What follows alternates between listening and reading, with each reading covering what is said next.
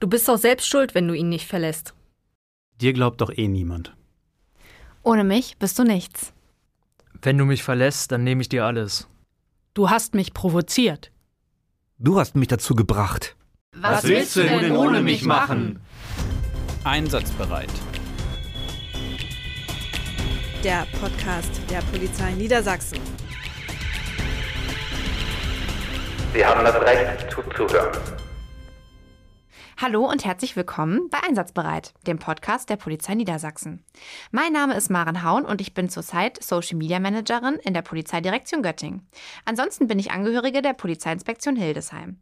Ich werde heute mit Chris und Patricia ins Gespräch kommen.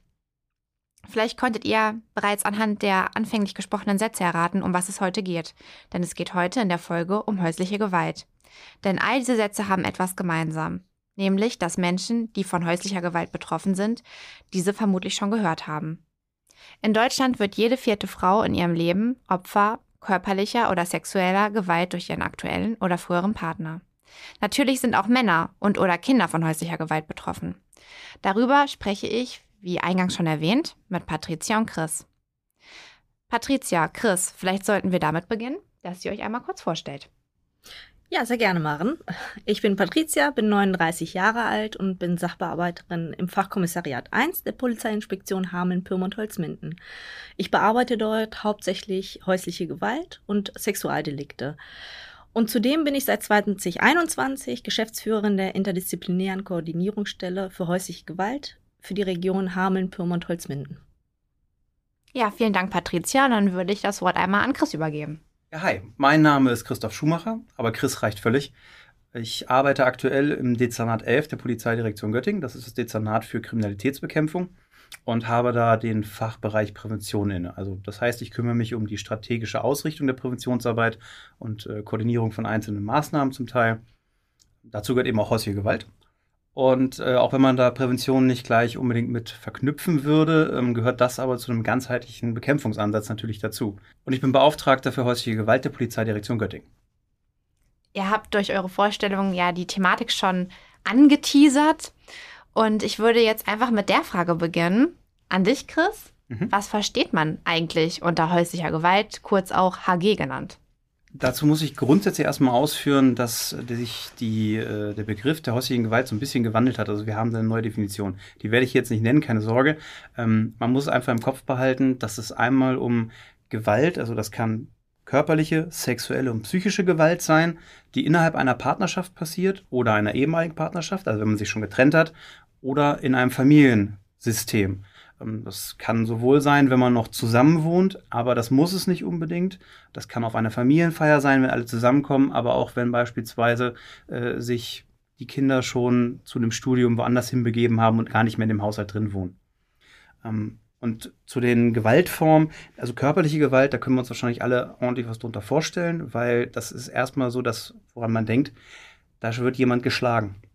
Grundsätzlich zählt aber natürlich alles dazu. Das heißt, wir sind da auch im Bereich von Treten, vom Beißen, mit Gegenständen bewerfen und ihn verletzen. Und bei der sexuellen Gewalt, da sind wir eben bei sexueller Belästigung, aber auch sexuelle Nötigung. Das kann auch bis zur Vergewaltigung gehen. Hm. Wenn man jemanden ungewollt im Intimbereich berührt, wenn jemand zu Sex gezwungen wird oder allgemein zu sexuellen Handlungen, das ist nicht nur mit dem Partner, sondern auch der Zwang, mit einer anderen Person als dem Partner zum Beispiel zu schlafen. Und sowohl die versuchte als auch die ausgeführte Vergewaltigung zählen dazu. Und im tatsächlich sehr schlimmen Fall natürlich auch ähm, die Sex der sexuelle Missbrauch von Kindern und Jugendlichen. Und die psychische Gewalt, die umfasst eben so etwas wie Beleidigung oder jemanden einschüchtern, ihn anschreien, abwerten, demütigen, insbesondere vor anderen Personen und natürlich auch jemanden bedrohen egal ob man ihn verletzen will oder ihm droht, ihn umzubringen. Und dann haben wir früher einen Bereich gehabt, der nannte sich wirtschaftliche Gewalt. Da mag man vielleicht jetzt erstmal dran denken, dass es sich darum handelt, dass jemand über ein Konto verfügt und der Partner nichts vom Geld abbekommt. Ähm, aber das ist noch wesentlich vielfältiger, sage ich jetzt mal. Das kann nämlich auch sein, wenn die andere Person gar nicht arbeiten gehen darf, also selbst kein Geld verdienen kann oder zu einer bestimmten Arbeit gezwungen wird und eigentlich etwas anderes machen möchte. Ähm, und wie man jetzt hier schon rausgehört hat, der Zwang ist dabei aber mit verbindendes Element. Deshalb wird es auch unter psychische Gewalt gefasst und nicht mehr einzeln subsumiert. Also es bleibt bei diesen drei Formen. Also können wir uns bei der Thematik häusliche Gewalt merken, es ist all das, was in, in oder zwischen Familien, in Partnerschaften passiert, jegliche Form von Gewalten in Familien in oder Partner- oder Ex-Partnerschaften. Und es ist nicht notwendig, dass die Betroffenen gemeinsam in einem Haushalt leben. Genau. Ich würde dann jetzt einmal kurz zu Patricia übergehen. Sie hatte ja vorhin die interdisziplinäre Koordinierungsstelle angesprochen. Das klingt natürlich erstmal sehr trocken, allerdings glaube ich, dass es vielleicht doch notwendig ist, es einmal ganz kurz zu erklären, was es überhaupt ist, damit auch ähm, die Zuhörenden verstehen, wovon wir hier überhaupt sprechen. Ja, das will ich zumindest versuchen. Wir kürzen das Ganze ab, um nicht jetzt jedes Mal interdisziplinäre Koordinierungsstelle zu sagen. Nennen wir sie einfach mal kurz E-Kost. Ähm, genau.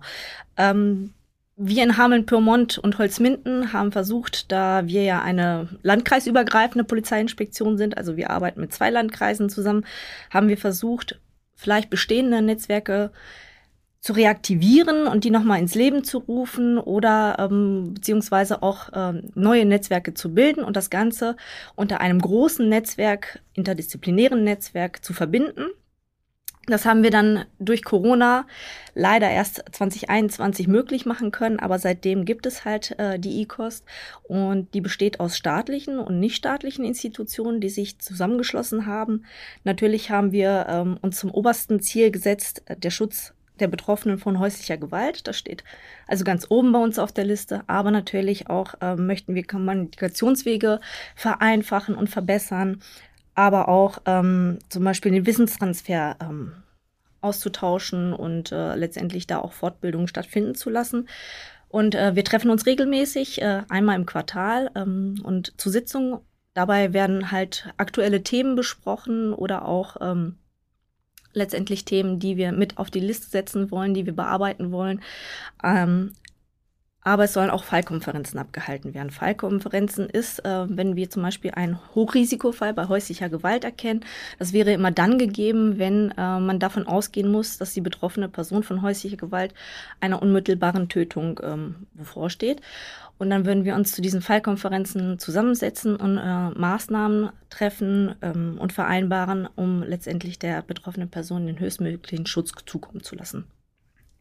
Also das bedeutet, dass man sich gemeinsam auch über die Polizei hinaus trifft, darüber spr spricht, zugunsten der Betroffenen.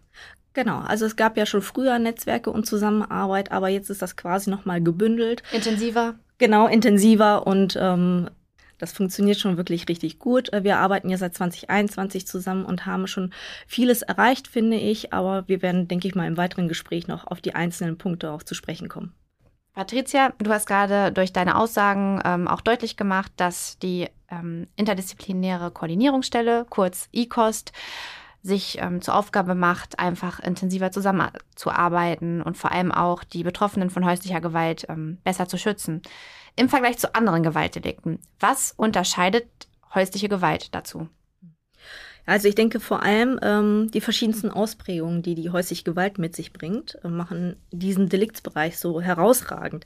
Ähm, dabei fängt häusliche Gewalt eigentlich schon im ganz Kleinen an. Das, was Chris ja auch schon angesprochen hatte zum Beispiel Demütigung, Verbote oder Missachtung äh, der betroffenen Person. Das Vorenthalten von ähm, finanziellen Mitteln, also dass man äh, vielleicht einen zugewiesenen Betrag äh, als betroffene Person für die Haushaltsgestaltung oder den Einkauf von Lebensmitteln bekommt, bis hin aber auch zu körperlicher oder sexueller Gewalt und sogar halt dem Tod der betroffenen Person. Ähm, dabei spricht man bei häuslicher Gewalt von einem Phänomen, das sich durch alle sozialen kulturellen und religiösen Zugehörigkeiten zieht. Und bei häuslicher Gewalt ist es auch wichtig zu erwähnen, dass ganz viele verschiedene Faktoren eine ganz große Rolle spielen. Und ich könnte jetzt gar nicht alle Faktoren hier abschließend nennen, aber äh, ganz wichtig, emotionale Bindungen, Abhängigkeiten in jeglicher Form. Sprachliche Barrieren sind oft auch ein ganz großes Hindernis. Ähm, die Scham, letztendlich äh, von den anderen. Was denken die anderen darüber, dass ich häusliche Gewalt zu Hause erfahre?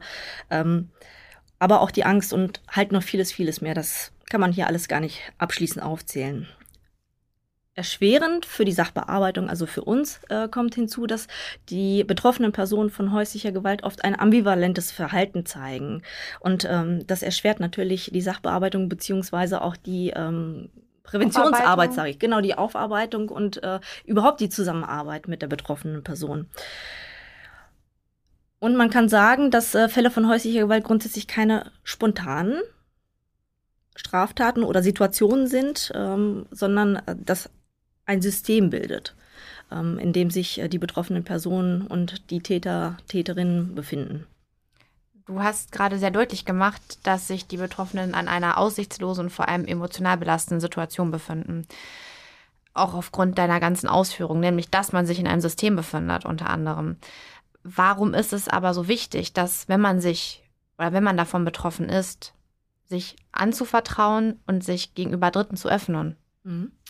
Ja, die häusliche Gewalt wurde früher als Privatsache behandelt. Das heißt, was hinter geschlossenen Türen passierte, das blieb auch hinter verschlossenen Türen, darüber wurde nicht gesprochen. Und äh, dieses Bild hat sich definitiv heutzutage geändert. Ähm, um halt den Betroffenen den höchstmöglichen Schutz gewähren zu können und ähm, die Täter oder die Täterinnen zur Verantwortung ziehen zu können, ist es wichtig, dass sich die Betroffenen erst einmal anvertrauen. Ähm, das muss nicht immer gegenüber der Polizei sein. Das können Nachbarn, Freunde, Bekannte, Arbeitskollegen sein. Ähm, oder vielleicht auch Hilfsorganisationen wie zum Beispiel die BIS, also die Beratungs- und Interventionsstelle bei häuslicher Gewalt, oder das Hilfetelefon Gewalt äh, an Männern. Dort können sich die Betroffenen von häuslicher Gewalt also rundum ähm, über die Thematik einmal informieren, welche Möglichkeiten sie haben und äh, welche Schutzmaßnahmen vielleicht auch getroffen werden können für die Betroffenen. Wahrscheinlich auch, welche Unterstützung sie einfordern können oder welche ihnen gewährt wird. Genau, da gibt's verschiedene Möglichkeiten ähm, und verschiedene Gesetze, sage ich mal. Da wäre zum Beispiel das Gewaltschutzgesetz zu nennen, über welches man ähm, bei den Gerichten letztendlich sich weitere Hilfe holen kann. Angenommen, eine Betroffene oder ein Betroffener findet die Kraft, die Polizei zu rufen. Also man traut sich quasi aus dieser, aus dem privaten Umfeld herauszutreten. Was genau erwartet mich dann, wenn die Polizei vor Ort erscheint? Also es spielt grundsätzlich keine Rolle, ob die betroffene Person sich selbst bei der Polizei meldet oder ob das andere Personen machen, wie zum Beispiel Nachbarn. Ähm, jeder Fall von häuslicher Gewalt wird von der Polizei ernst genommen und auch überprüft. Und ähm, wenn die Kollegen vor Ort strafbare Handlungen feststellen, dann wird auf jeden Fall eine Strafanzeige dazu gefertigt. Ähm, das ist unabhängig davon, ob die betroffene Person das vor Ort selbst wünscht oder eben auch nicht. Ähm, weil man muss dazu sagen, dass die betroffene Person oft so unter dem Einfluss der ganzen Situation steht, dass sie zunächst erst einmal Ruhe braucht, um zu sich zu finden und äh, letztendlich selbst für sich zu entscheiden, was möchte ich eigentlich? Möchte ich die Trennung äh, von dem oder der Täterin ähm, oder wie stelle ich mir vielleicht ein mögliches weiteres Zusammenleben vor?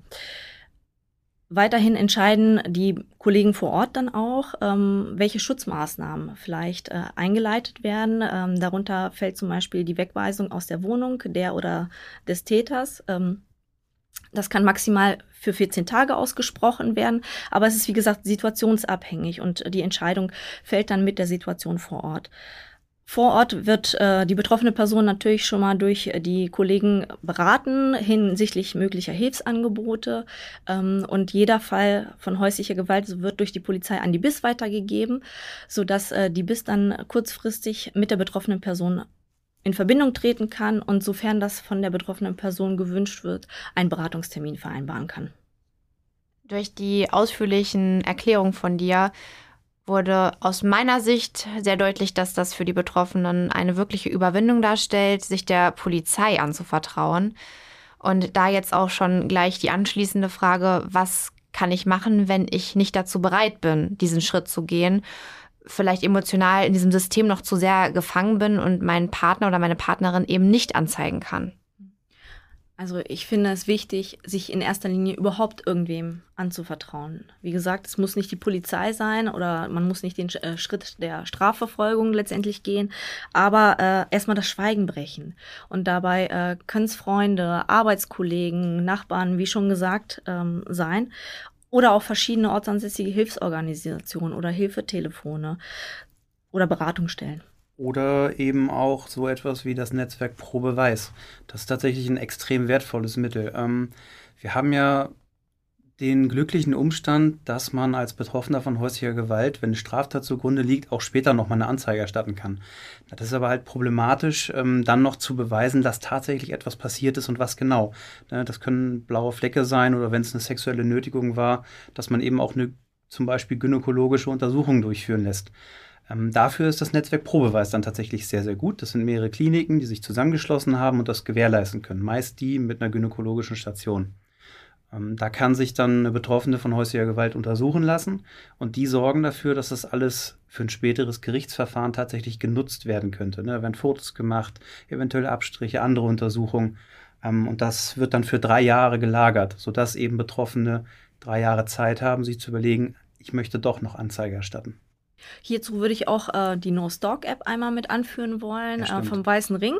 Genau, das ist eine App, äh, die man im App Store sich runterladen kann und in dieser App kann man Fotos, Notizen, Nachrichten, aber auch Audiodateien speichern. Aber man kann über die App zum Beispiel auch direkt Hilfe anfordern. Also es gibt quasi so einen Hilfeknopf und ähm, Sie heißt zwar noch Stalk-App, aber die ist ja nicht nur auf Stalking beschränkt, sondern kann in Form von so einem Gewalttagebuch auch bei häuslicher Gewalt äh, genutzt werden. Und die Daten werden dann in einer gesicherten Cloud gespeichert und ähm, werden mit einem Passwort versehen, was dann nur die betroffene Person kennt und ähm, sind dann überall äh, abrufbar. Zum Beispiel auch, wenn man dann später zur Polizei kommt und eine Strafanzeige erstattet, könnte die Polizei also dann auf die Daten drauf zugreifen. Und äh, das gilt dann nämlich auch, wenn zum Beispiel der oder die Täterin das Mobiltelefon zum Beispiel zerstört hat. Wir sind jetzt ja schon sehr darauf eingegangen, was man als betroffene Person machen kann, was auch absolut wichtig ist und auch im Vorrang steht, weil man sollte einfach wissen, was für Handlungsmöglichkeiten man hat. Ähm, da allerdings jetzt noch mal eine andere Frage und zwar, was können Freunde oder Bekannte von Betroffenen machen, beziehungsweise wo sollte man hellhörig werden, wenn man gewisse Verhaltensmuster bei Betroffenen feststellt und vielleicht die Vermutung hat, dass ähm, häusliche Gewalt ähm, ein Thema sein könnte? Also ganz grundsätzlich erstmal aufmerksam sein, sensiblen Umgang pflegen. Ähm, bei häuslicher Gewalt denken wir eher, so schlimm das auch klingt, klassisch erstmal an das blaue Auge. Das heißt aber natürlich, da ist man schon relativ eingeschossen auf den Bereich und nimmt anderes vielleicht gar nicht wahr. Ähm, aber zu dieser häuslichen Gewalt zählt ja eben noch, noch viel, viel mehr als nur körperliche Gewalt und die muss ja nicht mal sichtbar sein. Das heißt, es ist vielleicht auch schon die Demütigung des Partners eben vor anderen. Wenn ich auf einer Party bin ähm, und äh, er spricht die ganze Zeit schlecht über sie, vielleicht noch in ihrem Beisein, sie wird dadurch gedemütigt. Sie empfindet nicht nur den Druck durch den Partner, sondern auch noch den, den, die Scham vor den anderen Personen, die das alles mitbekommen. Ähm, oder wenn wir feststellen, dass eine Person, die vorher total beliebt im Freundeskreis war, viel losgezogen ist, äh, mit anderen was unternommen hat, die sich sehr zurückgezogen hat, quasi sozial isoliert und das scheinbar ursächlich ist, dass der Partner ihr vorschreibt, du gehst nicht raus, insbesondere wenn es sich zum Beispiel um männliche Kollegen handelt oder sowas. Ähm, und natürlich auch, dass vielleicht der Eindruck entstehen könnte, diese Person hat einen eigenen Job, aber kann gar nicht über ihr Geld verfügen oder ist davon abhängig, dass die andere Person die Entscheidung für sie trifft. Also sie trifft keine eigenen Entscheidungen mehr. Wenn ich das mitbekomme, dann sollte ich wenigstens sensibel sein und gucken, ist da was. Und vielleicht auch mal die Gegenprobe machen. Ne? Nur weil sich jemand so verhält, heißt es ja nicht, dass gleich häusliche Gewalt zugrunde liegt. Aber erlebe ich vielleicht dann auch den Partner, der ursächlich sein könnte, dass er ständig Vorsch äh, Vorschriften macht dass er einfordert, äh, dass sie keine eigenen Entscheidungen trifft, dass vor anderen gesagt wird, dass sie nicht weggehen soll, ähm, dass sie darüber spricht im Freundeskreis, dass sie gerne studieren möchte und er sagt, du gehst nicht studieren, du hast dich um den Haushalt zu kümmern. Das sind zwar plakative Beispiele, aber soll einfach verdeutlichen, wir müssen darauf achten, ähm, was in einer Beziehung vielleicht vorgeht. Und was würdest du raten, Chris, wenn man jetzt so etwas feststellt, wie du es gerade beschrieben hast? Beispielsweise, dass in einem Freundeskreis, dass jemand schlecht gemacht wird oder der Partner, die Partnerin schlecht gemacht wird durch den anderen und man dieses, vielleicht dieses Bauchgefühl hat, dass da etwas nicht stimmt.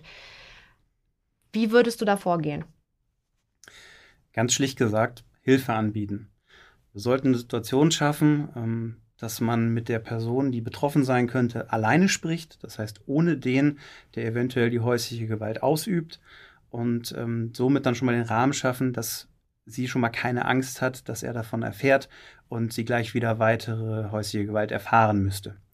Und dann müssen wir einfach zuhören, eine Schulter anbieten zum Anlehnen, Ohr zum Zuhören, ähm, und dann tatsächlich auch über unseren eigenen Schatten springen und ein sehr unangenehmes Thema ansprechen. Das ist ja auch immer so ein kleines Fettnäpfchen, das man treten kann, wenn nichts zugrunde liegt. Aber die, die davon betroffen sind, die haben eben verdient, dass wir so eine unangenehme Situation vielleicht auch mal ertragen und einfach Hilfe anbieten. Und selbst wenn es in der Situation vielleicht noch verneint oder abgelehnt wird, kann das dann vielleicht das Zünglein an der Waage sein, dass diese Person sagt, okay, du hast mir schon zugehört und zwei Wochen später entscheide ich mich, jetzt vertraue ich mich dir an. Das heißt, wir müssen erreichbar sein, nahbar sein und für die andere Person da sein. Wir müssen Hilfe anbieten. Sensibel sein wahrscheinlich auch. Exakt, genau das.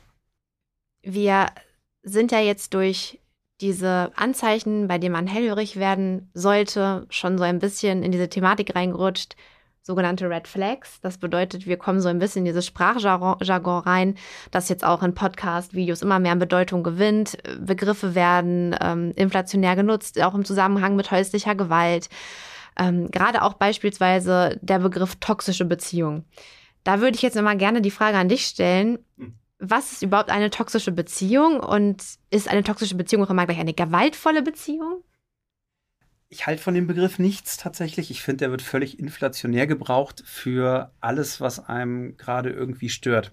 Das Problem ist natürlich, heißt toxisch erstmal, dass es giftig oder ungesund sein kann. Von daher trifft es Nerv. Aber problematisch ist dabei, ähm, dass wenn wir hier zum Beispiel ein Thema wie häusliche Gewalt behandeln, dann wohnt dem Thema auch eine gewisse Schwere inne, ne, eine gewisse Bedeutung. Und wenn wir das inflationär für alles, was einen stört, nehmen, zum Beispiel, dass der Arbeitgeber eine Überstunde eingefordert hat und das gleich toxisch ist, dann wird das hier in einem Bereich, wo das äh, tatsächlich relevant sein könnte, dem Ganzen gar nicht mehr gerecht. Ich würde deshalb also lieber, insbesondere weil Polizei ja auch legal definierte Begriffe verwenden sollte, von einer Beziehung sprechen, die einem nicht gut tut. Wir Menschen sind ja eigentlich so gepolt, dass eine Beziehung uns Kraft gibt und wir uns in einer Beziehung geborgen und wohlfühlen wollen. Ja, und in einer äh, Beziehung, die einem nicht gut tut, wird einem Kraft geraubt. Bei häuslicher Gewalt ist das der Fall. Die betroffene Person hat viel weniger Kraft für sich selbst. Das führt zu, ja, einfach zum Kranksein teilweise auch. Und ähm, das muss nicht Gewalt sein. Wir haben ja vorher schon erwähnt, dass es auch niedrigschwellig passieren kann, ne? dass man immer wieder zum Beispiel einfach kein Geld zur Verfügung hat, dass man immer mal wieder gedemütigt wird oder einem der Umgang nach draußen verboten wird. Also ist das zwar eine Form von häuslicher Gewalt, aber keine körperliche Gewalt.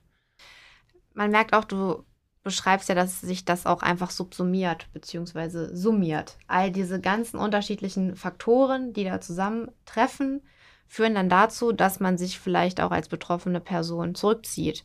Ich habe auch noch ein paar andere Begriffe, die ich gerne nochmal ja, thematisieren würde, weil sie auch einfach in Social Media immer wieder Thema sind.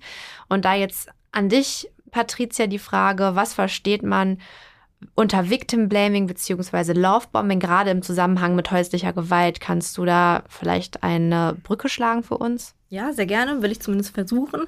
Also unter dem Begriff Victim Blaming versteht man grundsätzlich ähm, ja so die Schuldverschiebung beziehungsweise die Schuldumkehr. Das bedeutet, dass äh, die betroffene Person in äh, eine Täterrolle gedrückt wird oder geschoben wird. Ähm, zum Beispiel Sätze wie, da bist du doch selber schuld dran oder du hättest ja schon viel früher was machen können, unterstützen. Also so ein bisschen die Sätze, die wir jetzt am Anfang schon gehört haben. Genau, so die klassischen, würde ich mal sagen, die man ganz oft halt bei häuslicher Gewalt ähm, hört oder gesagt bekommt, wenn man im Rahmen einer Vernehmung äh, mit der betroffenen Person sitzt. Ähm, genau. Und ähm, durch diese Aussagen und die Verhaltensweisen, äh, die dann Dritte vielleicht an den Tag legen gegenüber der betroffenen Person, wird halt ähm, ja das Leiden der betroffenen Person noch verstärkt. Und äh, wir sprechen da auch von der sogenannten im Polizeideutsch Sekundärviktimisierung. Das heißt, dass die betroffene Person ein zweites Mal Opfer wird. Zwar nicht von körperlicher Gewalt im schlimmsten Falle, aber halt durch äh, dieses Victim Blaming zusätzlich halt betroffen ist.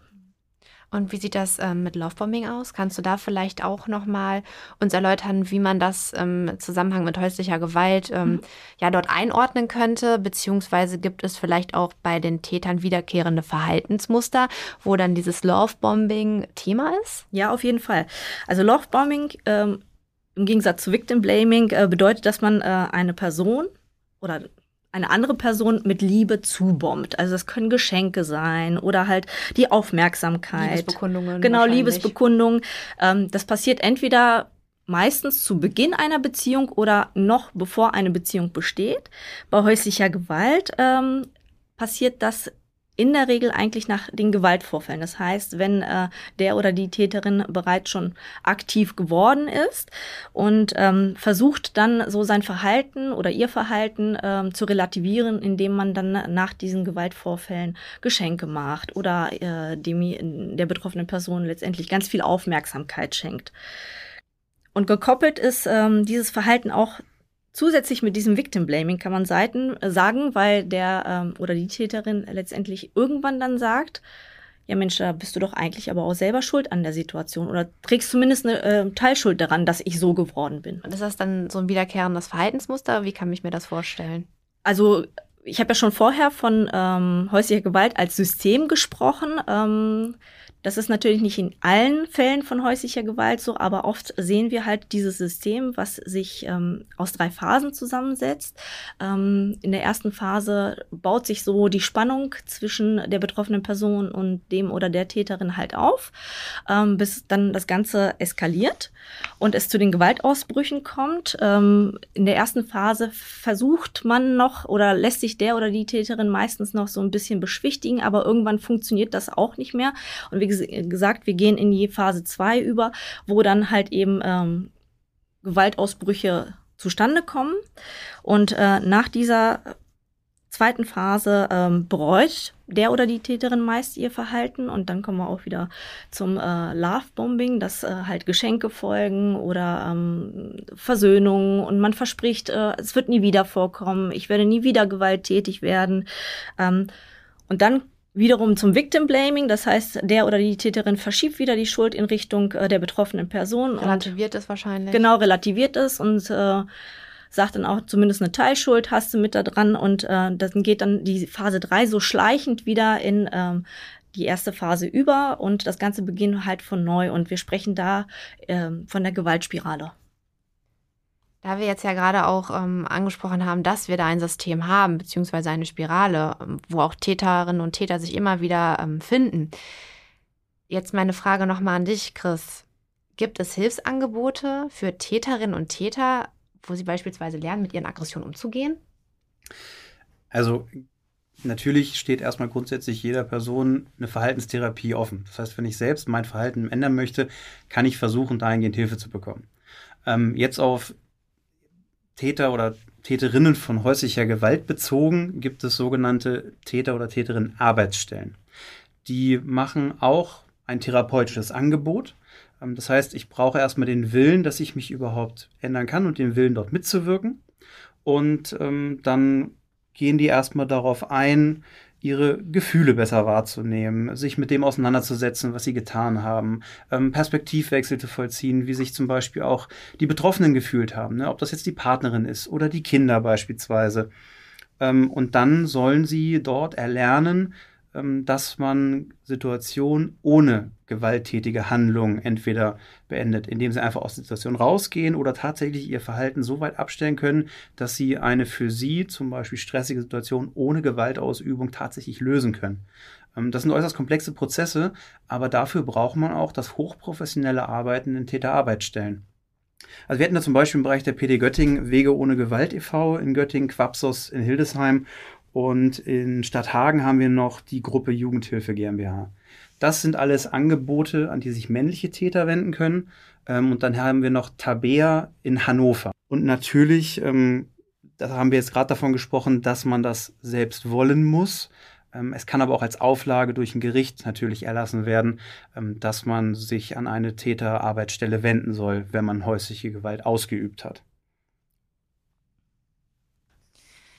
Der Podcast, der ja heute sehr umfangreich ist, macht aus meiner Sicht deutlich, dass häusliche Gewalt ein gesamtgesellschaftliches Problem ist, alle unterschiedlichen Gesellschaftsschichten betrifft, aber auch unterschiedlichst Tiefen hat, was die Arbeit mit Betroffenen, mit Angehörigen und Tätern angeht. Ich möchte mich jetzt nochmal recht herzlich bei Patricia und Chris für die heutige Aufnahme bedanken. Vielen Dank für die interessanten Einblicke.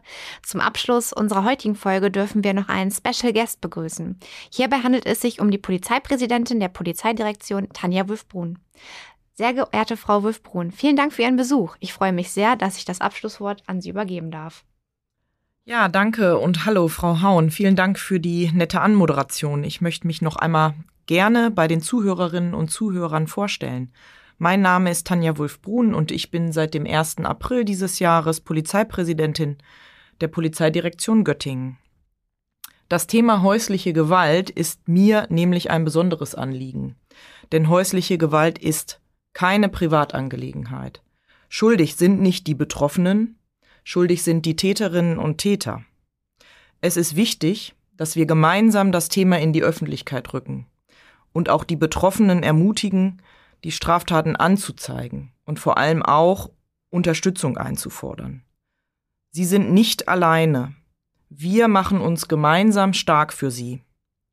Wir haben in den letzten Jahren und Monaten schon viel erreicht, haben behördenübergreifende Netzwerke einrichten können. Aber gemeinsam können wir etwas bewirken. Zum Schluss möchte ich mich noch einmal ganz klar positionieren. Häusliche Gewalt ist eine schwere Kriminalitätsform, die wir als Polizei mit allen verfügbaren Mitteln bekämpfen und weiterhin bekämpfen werden.